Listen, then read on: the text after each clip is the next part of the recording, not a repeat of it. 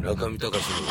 の FM 芸術道場。あのよくさっきもホリエモンさんの話がね、出てきましたけど、僕とかは日本に帰ってきて、ホリエモンさんがガーッとやって、めちゃくちゃもう希望の星と思ってね、いやいよいよ来たと思ったら、パシャって潰されちゃって、そうですね。ほんで、えー、みたいな、やっぱそのムードとして目立っちゃあかんのみたいな雰囲気で終わっちゃって、今、その若い子たちとかも、まあ、その辺のその部の脇前みたいなところが、妙に賢くなっちゃって、で、アンダーグラウンドでは上の世代潰せみたいな話はするけれども、具体的にやると潰されるから、まあ、ほどほどにみたいな、そのなんかそういうムードになってるのかなっていう気がしてて、で津田さんとかはまあそういうジャーナリスティックな目でずっとご覧になってると思うんですけど、経済的にも今から復興しなきゃいけなかったりとか、社会の構造も変えていかなきゃいけなかったりとか、例えば韓国とかってすごいドラスティックにアメリカ型にガチャッと変えてたと思うんですけどね。うん今からの日本っていうのは、どういうふうになっていこうとするムードができていくんですかね？これだからね、あの、震災自体がね、すごい、まただから、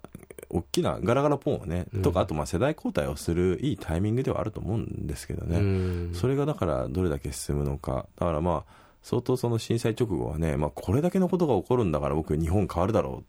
っても思ったんですよね。っていうか変えていかなきゃしょうがないよな、みたいなのも思ったんですけど、ん。意外とやっぱりこうやって1ヶ月ちょっと経って見てみると、あ、やっぱり日本ちょっとあれあれ変わんないかも、みたいな。っていうね、このなんかね、二つの、いや、どうなんだろうなっていうね、えー。いや、だってね、やっぱり統一地方選挙とかでもね、あれだけのことがあって出たやつで、まあ石原さんが勝ったっていうのもいいや、でも、いや、両方あるんですよ。別に。諦めっていうわけじゃないんですけど、うんいや、でもそっか、やっぱり自民党がやっぱり圧倒的に統一地方選で勝っちゃったりとかするのか、みたいうんな。え、でも原発作って推進してきたのは原、あれだよね、自民党だよね、みたいな話とかね。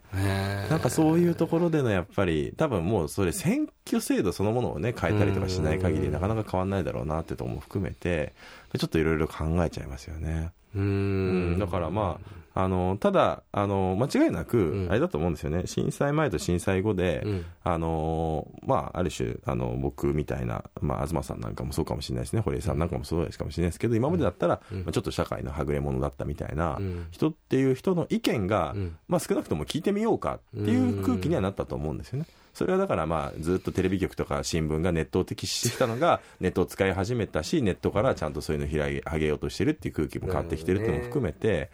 だからまあ僕はだから東博樹さんの話で言えば、東さんとかが僕文化庁の長官にしたいんですよね。うん。まあ昔だったらありありえないですけど、まあ、こんだけいろいろなものがね、価値観も含めて変わってきてるんだったら、まあ東さんとかはね、なんなら文化庁長官にね、外部からして、みたいなことも、まあ現実的に意外と考えられるというか可能性が出てきたかなっていうね。震災前だったら0%だったけど、いや、これ震災後だったら10%ぐらい可能性出てきたんじゃないかな、みたいな。でもそんなもんですか、うん、いや、でも、そういうのを、初めの一歩みたいな感じですかそうそうそうそう。やっぱ0か10は全然違うな、みたいな。まあまあ、そりゃそうですね。そうそうなんだ。いや、津田さんとか今スーパースターな状態じゃないんですか？いや、全然ですよ、全然。マジですか、うんやっぱ日本は辛いですね、結構。いやいや、まあでもなんかね、あのーまあこういう、あの、混乱がね、している時だからこそ多分できることっていうのもたくさんあると思うんでね。うんまあそれをやっぱり、あの、多分もう本当に状況が落ち着くまでね、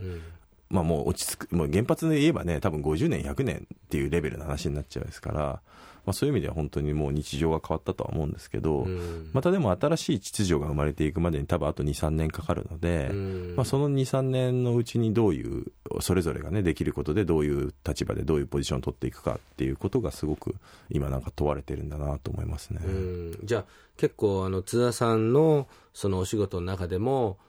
まあ、例えばね、僕その、僕の持論ですけれども、なんでやっぱり上の世代強いのかというと、学生紛争があって、はいはいそうですね政治の時代が結構長かったじゃないですか。そうですねでか彼らはやっぱり政治が大好きで、ん政治への粘着がやっぱりとてつもないと思うんですよね。そうですね。うんで、それが自分たちの時代が来て、やっぱり動かせる。政治そのものをやっぱり彼らは学んできたんで、政治のダイナミズムを知ってて、まあ、うまくチューニングしてる、で。自分たちのうまくチューニングできる国ができました。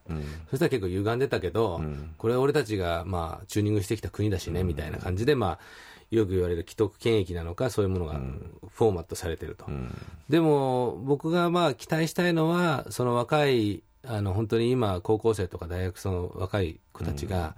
まあ、別の形で政治に興味を持ってもらって、政治へのすごいこう強力な意志みたいなものを持って、変わっていってもらえないかなっていうふうな気がしてて、例えば津田さんとかが活動されてるのは、彼らはしっかり見てると思うんですよね。でそういう人たちへの例えば啓発であるとか、そういうのっていうのをやっていくとかっていう、例えばそういう、なんていうんですか、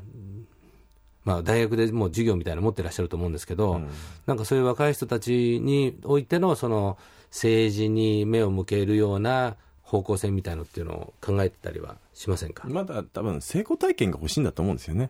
だから僕もあの自分たちでね、じゃあ著作権に関しては、うん。じゃあその保護機関をどうするかとかっていうので、自分たちでそういう任意団体みたいなのを作って活動したら、うん。まあ、結果としてはそれで審議会に呼ばれて結論が変わったりみたいな、そういうこともあったんですよね。うん。僕はそういう一回成功体験があったから、あ、うん。意外と民間で手,、うん。手弁当の活動でも、本当に政治の政策の一個だけだけど、変えることとか流れを変えることとかできるんだっていうのがあったのがやっぱりベースにあるので。なるほど。だからなんかそういう成功体験を分かりやすく示してあげる。ただまあ、ネットでクリックしてるだけでは変わらないので、うんネットでクリックも重要だけど、それプラス人といろいろ会って、人と連携して、実際に活動をすることで変わっていくんだよっていうところのうん面白さとかね、ダイナミズムっていうのが分かっていければな、あの、伝えられれば面白いなとは思いますけどね。なるほど。うん中見隆の FM 芸術道場。